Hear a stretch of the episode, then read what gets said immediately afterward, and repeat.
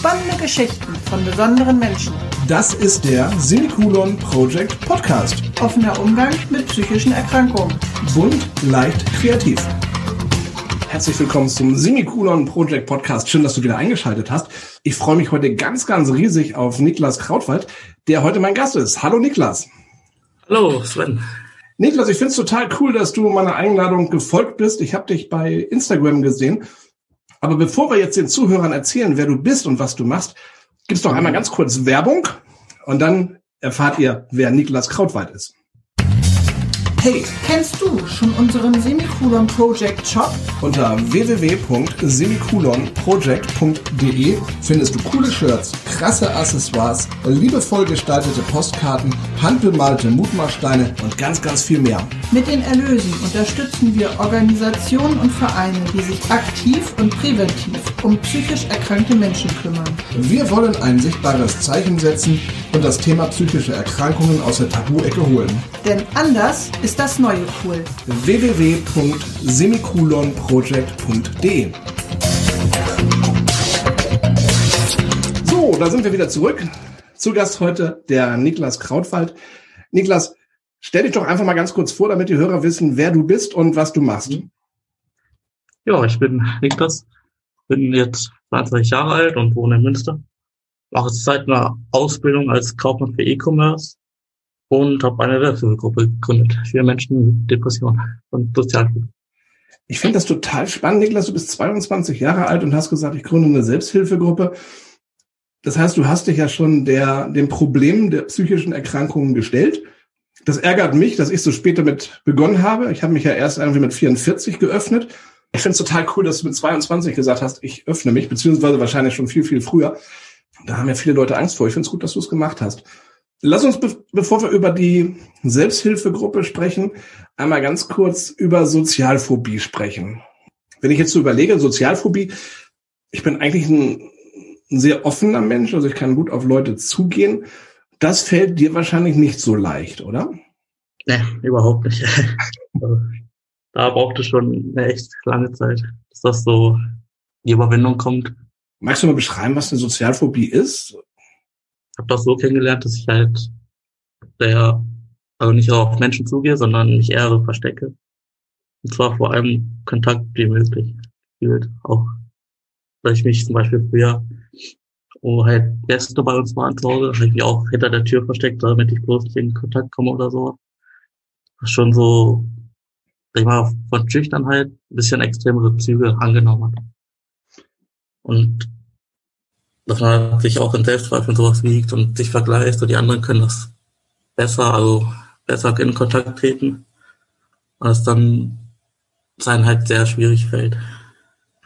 Ist es bei dir so, wenn wir beide uns jetzt verabreden würden, dass du dann kurz vor unserem Date äh, diese Vermeidungstechnik oder Prakt doch, Vermeidungstechnik ansetzt und sagst, nee, du, ich habe gar keine Zeit heute? Hm, das ist manchmal schon öfter vorgekommen, auch bei äh, sowas wie Podcast oder halt sowas wie Zoom, Videokonferenzen. Das, deswegen freut mich, dass das jetzt zustande gekommen ist, weil mir fällt halt auch sowas sehr schwierig, generell dann Worte zu finden und in Kontakt zu treten. Äh, wie fühlt sich das an, so eine Sozialphobie? Weil ähm, du hast ja auch wahrscheinlich das Bedürfnis, wenn wir uns jetzt zum, was weiß ich, zum, zum Spielen ähm, mhm. verabreden, also zum Brettspielen äh, verabreden, ähm, das heißt, du hast ja schon Bock wahrscheinlich darauf zu sagen, hey, ähm, mhm. heute Abend, äh, was weiß ich, sieht davon Katan zu spielen oder was auch immer. Aber dann sagst du, du sagst dann vielleicht auch, oder es gibt halt diese, diese Augenblicke, wo du dann sagst, nee, ich sag dann vorher doch lieber ab. Äh, mhm. was, was, passiert denn da innerlich bei dir? Sind das dann irgendwelche Gedanken so, oh, hätte ich mal oder hätte ich mal lieber doch nicht? Oder was passiert da innerlich bei dir? Das ist viel mit Angst. Also man malt sich so aus, wie es werden könnte und was passieren könnte und wie man sich selber verhält oder wie die anderen drauf sein könnten. Und das macht einen halt ziemlich unsicher bei mir, finde ich. Und dadurch kommt man irgendwie so ein Schwanken, gehe ich hin, gehe ich doch nicht hin. Ist besser jetzt zu Hause zu bleiben, in Sicherheit, sag ich mal. Genießt du denn dann auch die Zeit zu Hause oder machst du dir dann Vorwürfe? Hätte ich mal. Manchmal mache ich mir auch Vorwürfe, wenn das so, sag ich mal, tolle Sachen, man hat dann das Gefühl, man hat was verpasst oder halt jetzt so sich rausgekommen und hat was Neues erlebt. Aber andererseits ist das auch, also man kommt gut zurecht, sag ich mal, auch alleine, weil man das sehr ich finde, das gelernt hat, sag ich mal, alleine zurechtzukommen, weil man ja den Kontakt, sag ich mal, sehr oft vermeidet. Also bei mir ist es so, äh, also total anders eigentlich. Also ich bin eigentlich mhm. eher der, der Typ, der die Gesellschaft braucht und äh, eigentlich riesen Schwierigkeiten habe, allein zu sein. Mhm. Ähm, schon spannend irgendwie so. Bei dir so, bei mir so. Du machst jetzt eine Ausbildung zum Kaufmann in E-Commerce. Wie ist das da, so mit den, mit den Kollegen? Bis jetzt gut, also läuft alles gut. Die sind sehr locker drauf und sehr verständnisvoll auch. Die wissen jetzt nicht nichts drüber, dass ich jetzt eine Sozialphobie habe und so. Aber die geben einen Zeit, sag ich mal, um anzukommen und auch um rauszukommen. Mittlerweile klappt das auch, dass ich mit dem Smalltalk so ein bisschen anknüpfe. Fällt mir zwar immer noch schwer, Worte zu finden oder so die Gesprächsthemen, sag ich mal. Aber es wird lockerer. Du bist wahrscheinlich auch in Therapie ähm, wegen deiner Sozialphobie, oder? Äh, Im Moment nicht mehr. Ich bin noch auf der Suche quasi. Ich war vor kurzem war ich in einer Wohngruppe für psychische Erkrankungen. Mhm. Und da hatte ich dann immer Therapie vor Ort, sag ich mal. Also bei mir ist es halt so, ich habe Angst- und Panikstörung und da gibt es ja so Expositionen, dass du halt aus dieser Angst und Panik rauskommst. Gibt es bei dir auch solche Expositionen, dass du halt aus dieser Sozialphobie rauskommst und irgendwann ein lockeres Leben, also was heißt ein lockeres Leben, aber dass du halt ähm, auf Menschen zugehen kannst? Oder wie wird das therapiert? Ja, also man wird halt sehr viel mit äh, Mutproben, also so Expositionsübungen konfrontiert. Weil halt wirklich in die Situation reingeht, die einen Angst macht und sie wirklich von Anfang bis Ende alles durchspricht, was da so passiert ist, was einen innerlich vorgeht, sag ich mal. Und was so das Problem ist oder welche Vorurteile man hat oder Einstellungen gegenüber der Situation und wie es da passiert gerade. Was wäre für dich so eine, so eine absoluter Super-GAU an Situation? Mm, Im Moment immer noch Gruppengespräche. Okay. Also, also wo mehrere Leute dran teilnehmen und man ist halt auch dabei und dann ist man halt so der Stelle erstmal.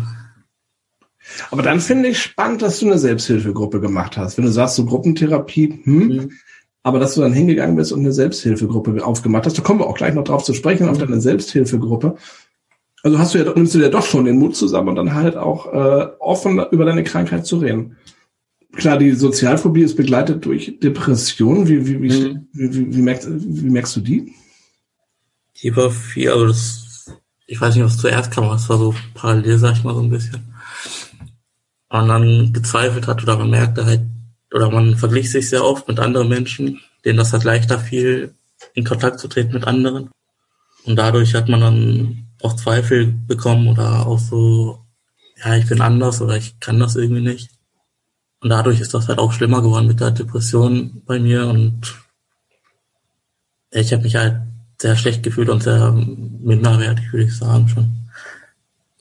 Und wann fing das bei dir an? Kannst du das sagen? Genau kann ich das gar nicht sagen, weil in der Grundschule und so, da war ich auch schon eher so der stille Typ, sag ich mal. Und da hieß es auch immer, der ist immer so leise und so und so ruhig. Hat sich halt durchgezogen bis zur Hauptschule und ich glaube, es ist auch immer schwer zu sagen, wann, wann, wann fängt so eine psychische Erkrankung an. Ne? Mhm. ist immer sehr schwer. Es gibt, glaube ich, auch nicht den Punkt oder den Auslöser, wann das anfängt. Also ich glaube, das ist immer sehr, sehr unterschiedlich. Ne? Also, wie schon gesagt, du hast eine Selbsthilfegruppe mhm. ins Leben gerufen, alle für ein. Mit dieser Selbsthilfegruppe möchtest du ja vielen Menschen helfen, ähm, sich mit sich selber auseinanderzusetzen. Wie kam dir die Idee?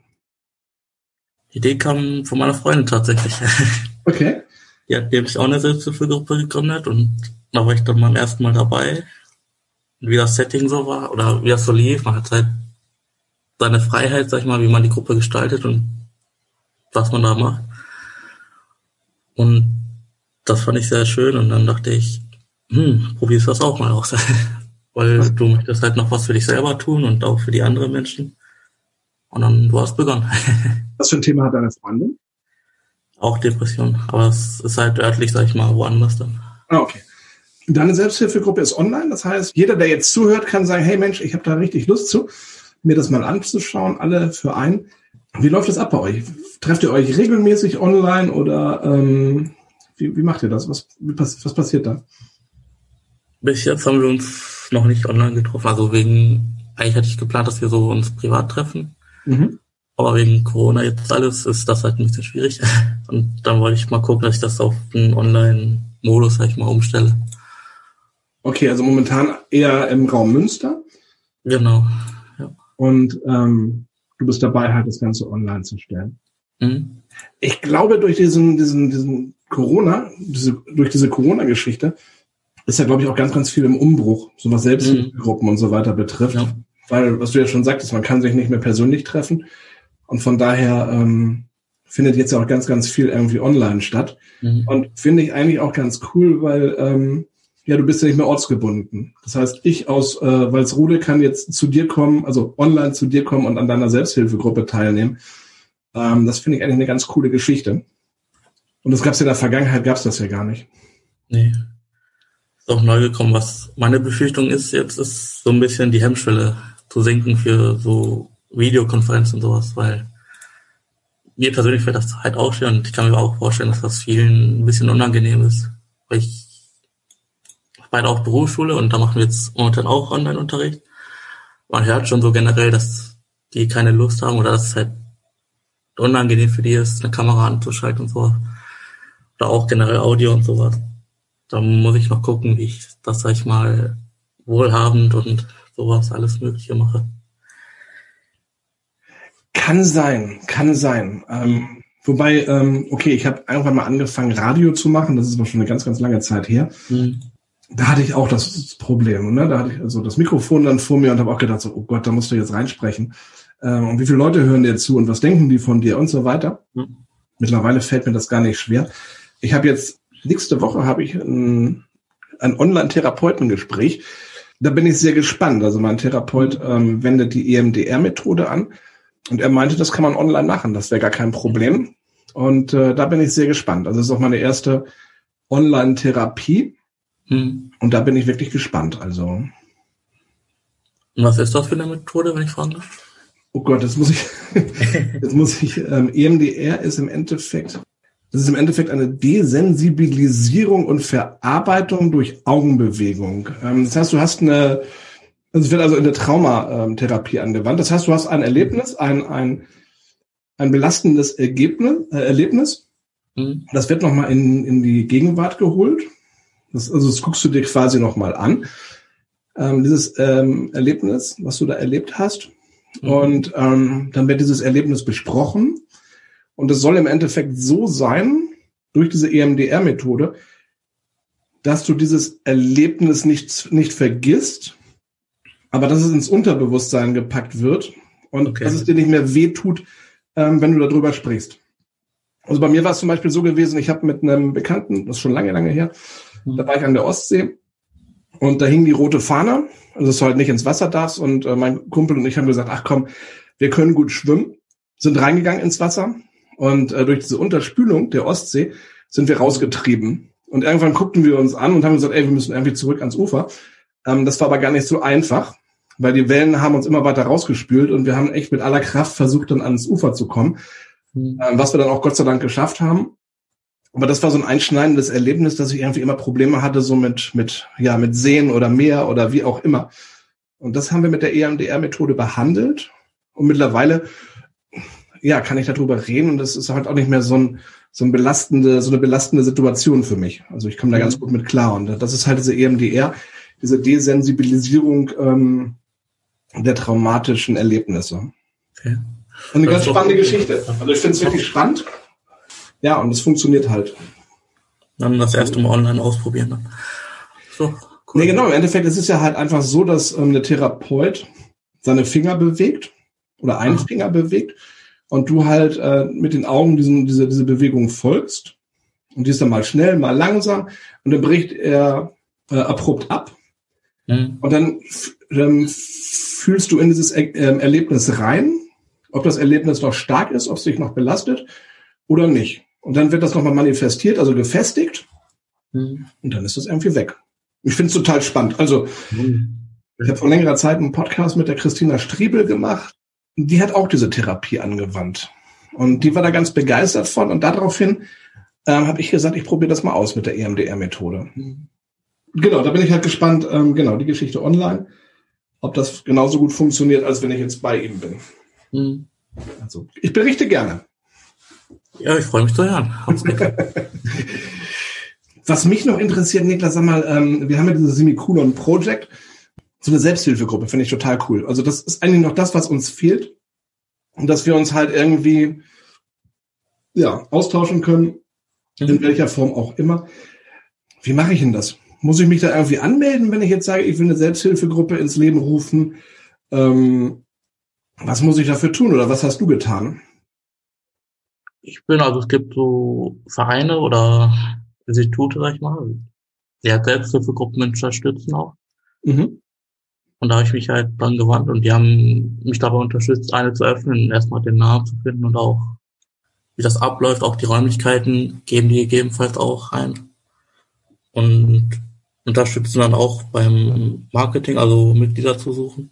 Haben dann in Zeitschrift und äh, Zeitungen äh, so Anzeigen gemacht, dass sie, dass eine neue Gruppe eröffnet hat und dass sie jetzt neue Mitglieder suchen.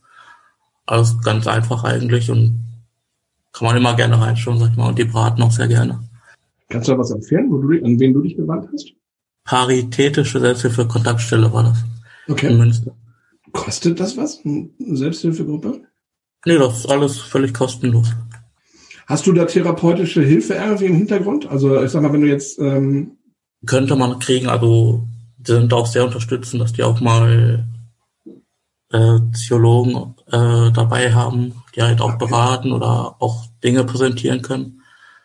Kann auch von der Krankenkasse zum Beispiel Fördergelder bekommen, um Ausflüge mal zu machen mit der Gruppe. Da gibt es viele Möglichkeiten. Ich bin da jetzt auch noch nicht so alle durchgegangen, aber das Angebot ist sehr schön, finde ich. Wie lange gibt es denn eine Selbsthilfegruppe eigentlich? Sechs Monaten ungefähr. Wenn jetzt jemand, wir haben wir vorhin schon gesprochen, wenn jetzt jemand aus, aus Hamburg oder was weiß ich woher kommt und sagt, Mensch, ich möchte daran teilnehmen, das wird ja irgendwann online passieren, hattest du ja gesagt, ne? Mhm. Man findet dich ja auch im, im Internet unter bei Instagram alle für ein, genau. minus SH, äh, unterstrich SHG. Und bei Fragen und so weiter kann man sich natürlich auch an dich wenden und dann sagen, mhm. ich möchte da irgendwie dran teilnehmen oder ich brauche mal Hilfe. Ähm, genau, einfach gerne melden. Wenn wir Zuhörer haben, die jetzt äh, auch an Sozialphobie leiden, können die dich direkt anschreiben, Niklas, und sagen, hey Mensch, Niklas, ich habe ein Problem, brauche nochmal Hilfe oder eine Unterstützung oder so. Bist du da auch für offen? Ja, sicher. Ich unterstütze das gerne und auch, falls man sich nicht traut, irgendwie mit dem Namen oder so, habe ich auch, dass man sich anonym bei mir melden kann. Bei Telonym nennt sich die Plattform und dann gerne was reinschreiben. Und WhatsApp hast du auch irgendwie? Hm, genau. Das heißt, ich kann dir dann einfach in der WhatsApp schreiben, muss keinen Namen dabei schreiben und einfach sagen, Mensch, ich habe ein Problem, ich möchte mal reden oder. Mhm, genau. Und du hast geschrieben zwischen 18 und 25, also schon äh, junge Erwachsene irgendwo. Genau, weil das wurde auch, sag ich mal, von der Kontaktstelle empfohlen, dass das eher in so einem gleichaltrigen Rahmen bleibt. Ja, das glaube ich. Ich bin ein bisschen älter, ich bin 45 und ich glaube, wenn ich eine Sozialphobie habe, ist es, glaube ich, vielleicht anders, glaube ich, als bei dir, oder? Kann man das wohl nicht sagen? Und die Verhältnisse oder das Umfeld oder wie man hat ja dann auch andere Lebenserfahrungen noch dazu bekommen. Ja, wollte ich gerade sagen, die Lebenserfahrungen spielen wahrscheinlich eine ganz große Rolle, oder? Ja. Schwierig, glaube ich, mit einem 18-Jährigen und einem 60-Jährigen zum Beispiel über das gleiche Thema zu sprechen. Ich finde das total spannend. Ähm, ich war zweimal stationär in einer, in einer psychosomatischen Klinik und die Therapeuten und die Ärzte ähm, und die Ergotherapeuten, das sind alles ganz, ganz junge Menschen irgendwo. Und dann sollen die, ich sag mal, einen 60- oder einen 70-Jährigen ähm, therapieren, wo ich dann denke, hey, der, der 60-, 70-Jährige hat eine ganz andere Lebenserfahrung und, und, und viel mehr vom Leben erfahren als so ein junger Therapeut. Und da frage ich mich dann immer, geht das überhaupt gut? Ich glaube, viele sind dann noch so einfach, sag ich mal, oder das kann man ja noch so schnell ändern, sag ich mal, aber ich glaube, beim jemanden, der schon etwas älter ist, der braucht das halt noch länger Zeit, der schon so fest drin ist in den Jahren. Das braucht dann Zeit. Na, das auf alle Fälle. Also das, also wie schon gesagt, das hatte ich ja vorhin schon gesagt, ich finde es cool, dass du dich äh, mit deinen jungen Jahren dann, also ja, dich damit beschäftigt hast und so, hey, da stimmt irgendwas nicht, ich brauche Hilfe. Ähm, wie schon gesagt, ich habe da viel, viel später mit angefangen und merke halt, dass es, ja, was du schon sagtest, gar nicht so einfach ist, da jetzt dran zu arbeiten. Weil ich hatte mal einfach gelesen, pro zehn Lebensjahre brauchst du, glaube ich, ein bis zwei Jahre Therapie. Und von daher, gut, knappe zehn Jahre Aber gut.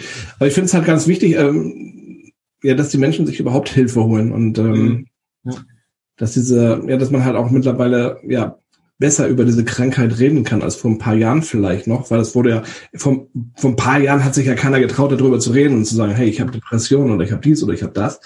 Ist das schon ganz gut, dass es in der heutigen Zeit, dass es da ja, dass halt offen darüber geredet werden wird und dass die Leute sich halt auch äh, Hilfe holen und suchen. Auch wichtig, auch für die eigene Gesundheit und so. Ja, einmal für sich selber und ich denke auch fürs Umfeld ist es ein ganz wichtiger Punkt. Ne? Mhm. Also dieses Ungewisse und sag ich mal ins Fettnäpfchen treten, weil man nicht weiß, was jetzt los ist, sondern kann besser darauf eingehen und sag ich mal sensibilisiert. Ja.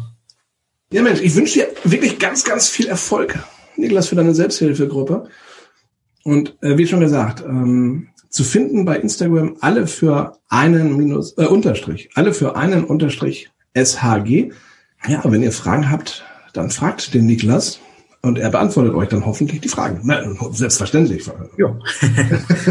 Danke dir. Ich wünsche dir auch viel Erfolg mit deinem Projekt.